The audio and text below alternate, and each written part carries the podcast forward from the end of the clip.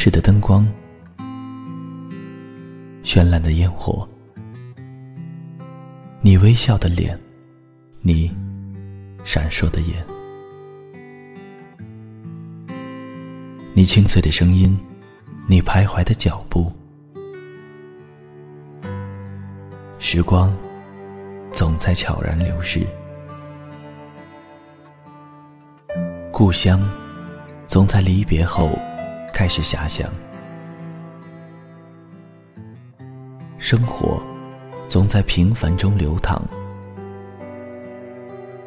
梦想总在暗淡后发光，爱情在你伸出双手的那一刻拥抱希望，给时间一场旅行，让我们在时光的静止中。沉睡在声音的世界。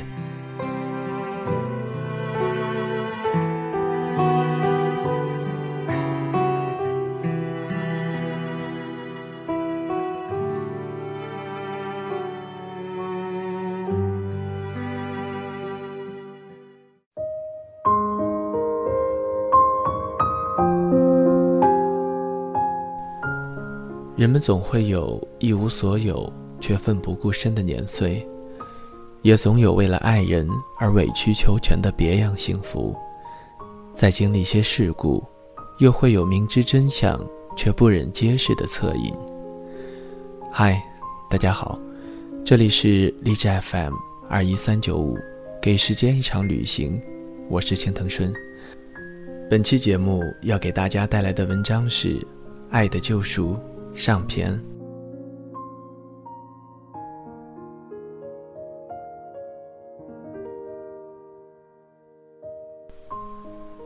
初春时节，雾霾散去，正是北京一年中最好的时候。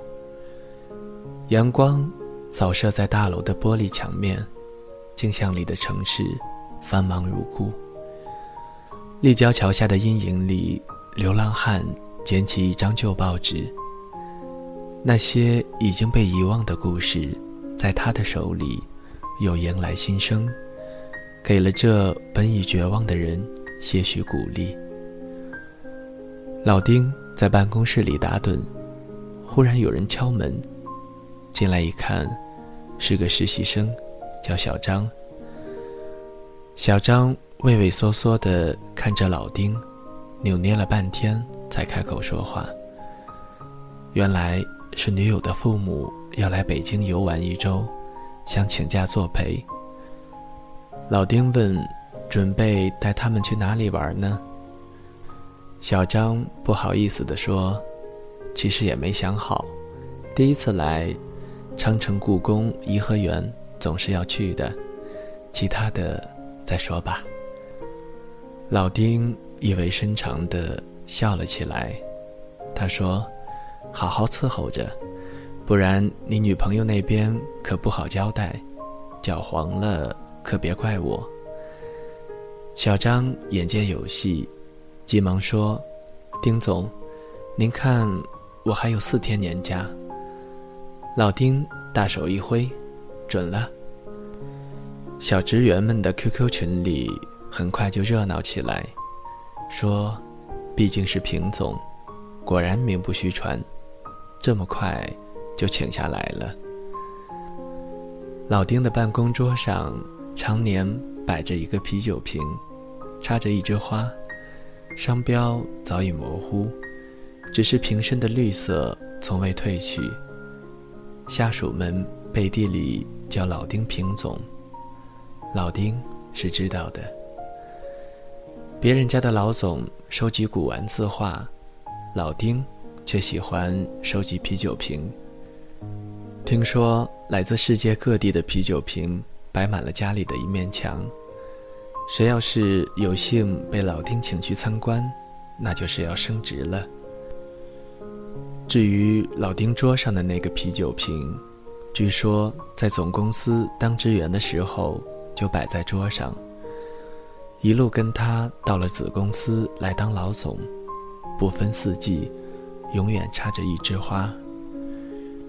签完小张的请假单，老丁心想，毕竟是实习生，这小孩也就知道长城、故宫、颐和园。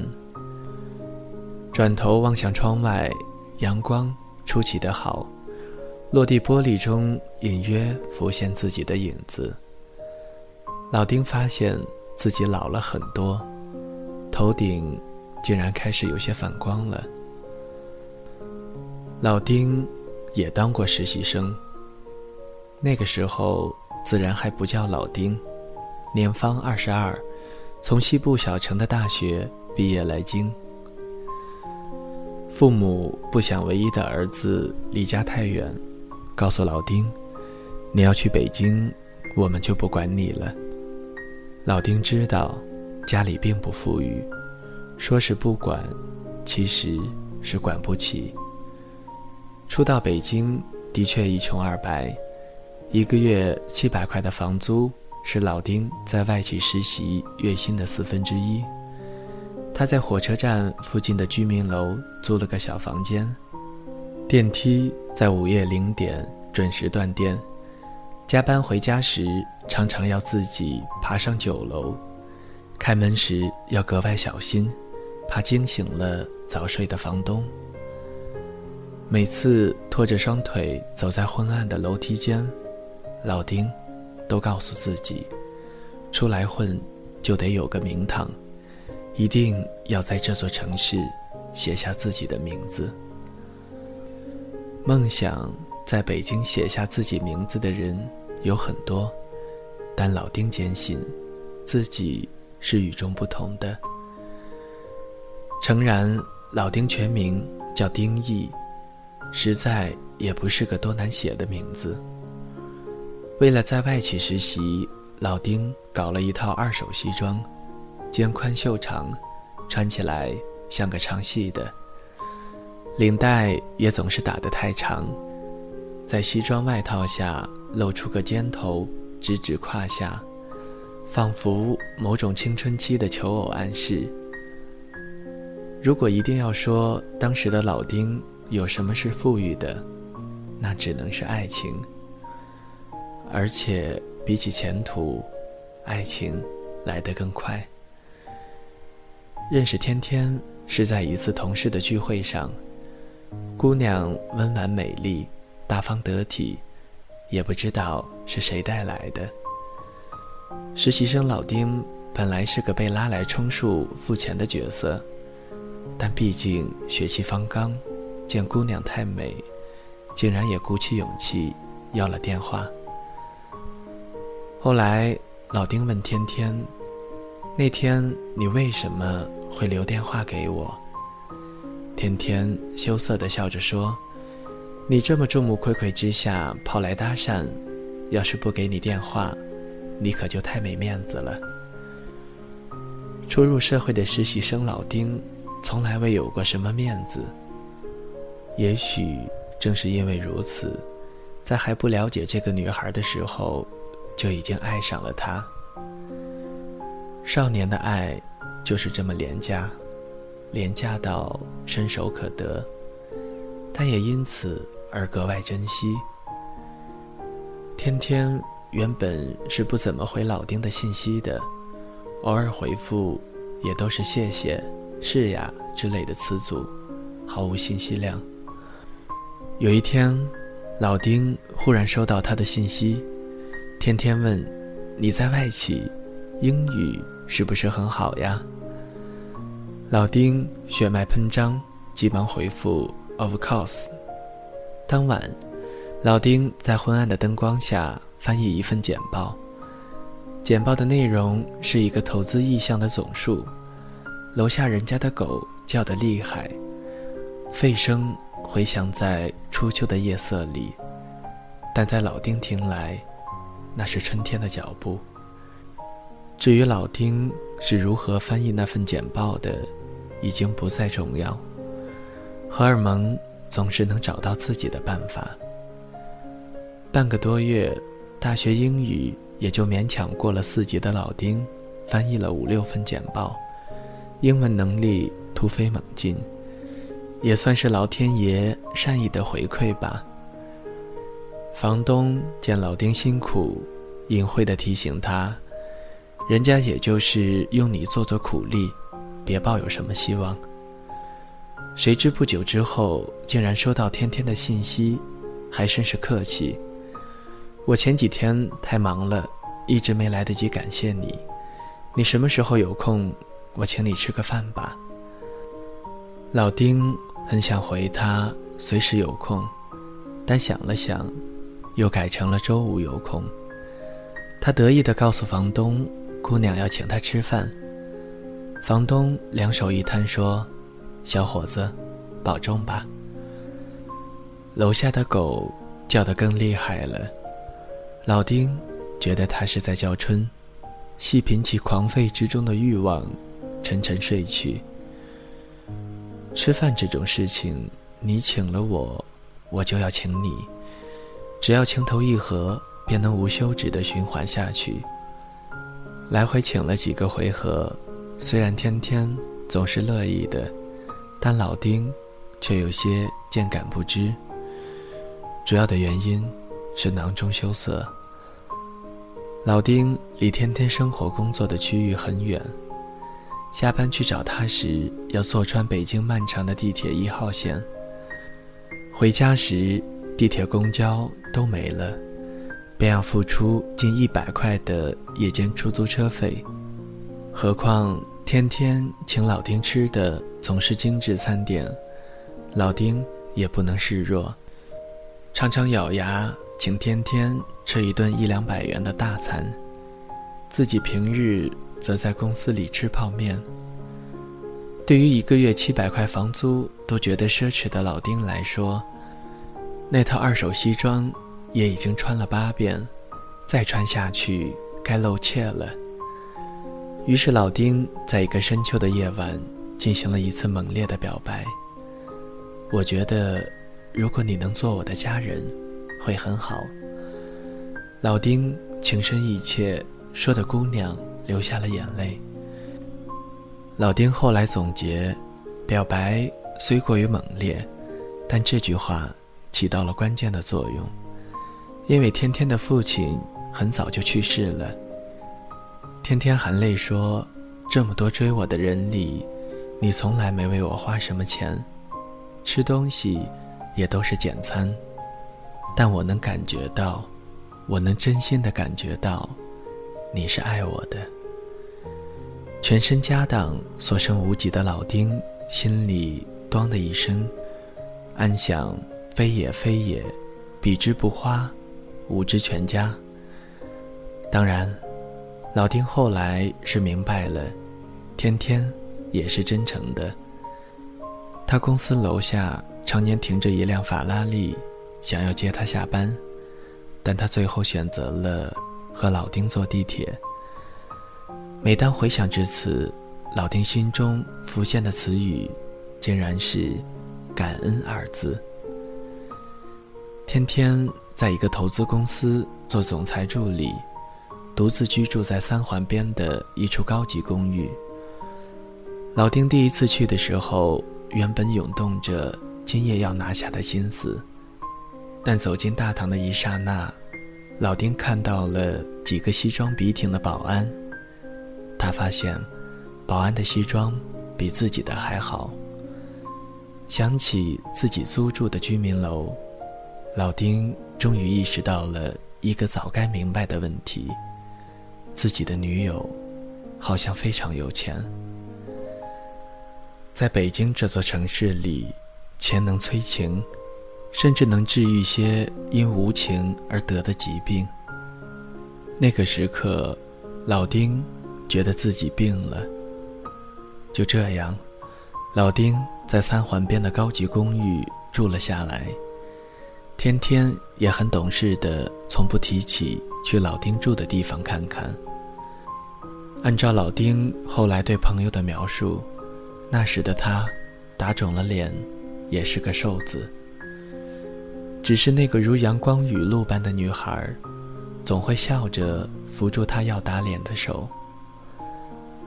那时老丁没有什么朋友，天天却交友甚广，偶尔与天天的朋友吃饭，出门前，天天会塞钱给老丁。他说：“一会儿你结账。”这些饭局时常超出老丁的人生经历与体验，让他压力很大，插不上话都是小事，有时候连一些古怪的菜名都认不全。一次与某个证券公司的投资总监一行人吃饭，八九个人兴致勃勃地八卦着金融市场与政治时局，小城青年老丁颔首微笑。无话可说。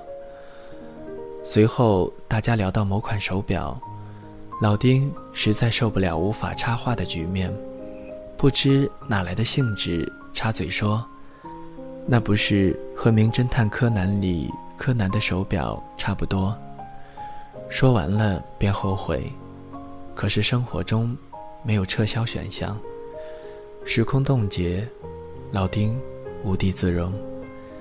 天天温柔一笑，握着老丁的手说：“对呀，对呀，我特别喜欢《名侦探柯南》呢。”朋友们也很快接上了话，聊起手表其实就是最早的可穿戴设备，功能的延展会是很可期的方向。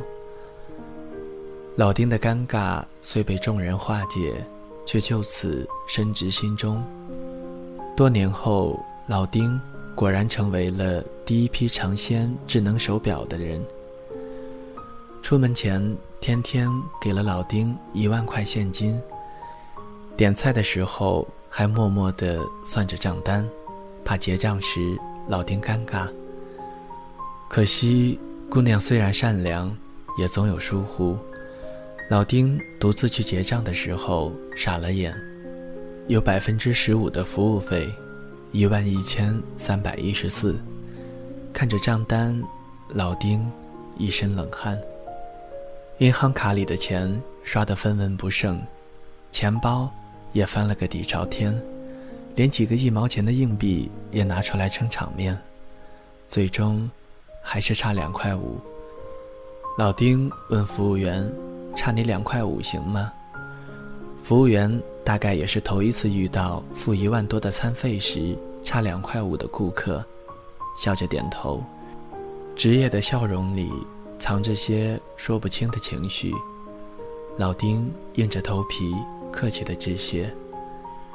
回家的路上，天天毫无察觉，他问老丁：“名侦探柯南是日本的吧？”在遥远的家乡，父母对老丁的恋爱。很是气愤，就你这么一个儿子，豪言壮语要去北京闯江湖，我们也认了。谁知道江湖第一步就迈进了红被窝，瞧你这点出息！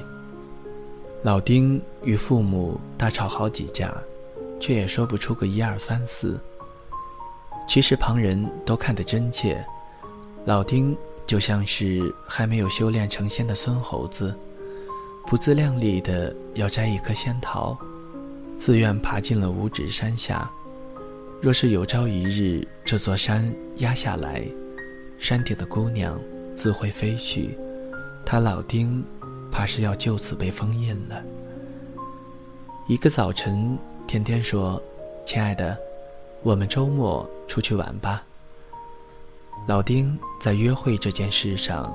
艰难地坚持着自己掏钱的原则，无奈实力有限，于是看电影成了最经济而不低端的选择。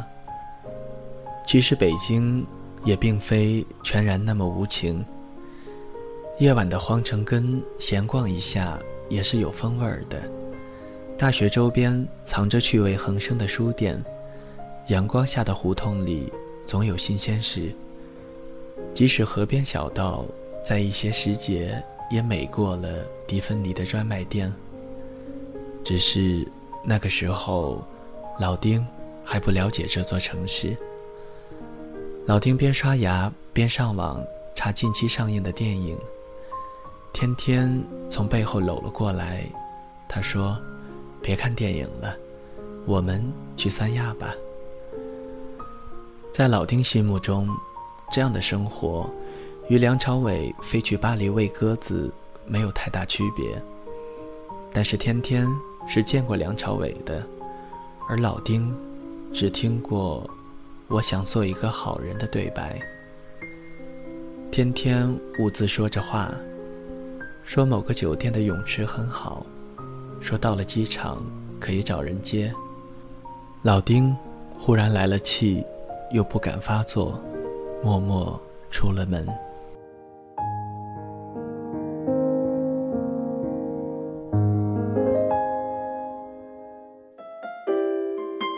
谁的声音清唱婉转流年？谁的双手挽起千年不变的誓言？用音乐品味生活，用音符记录感动。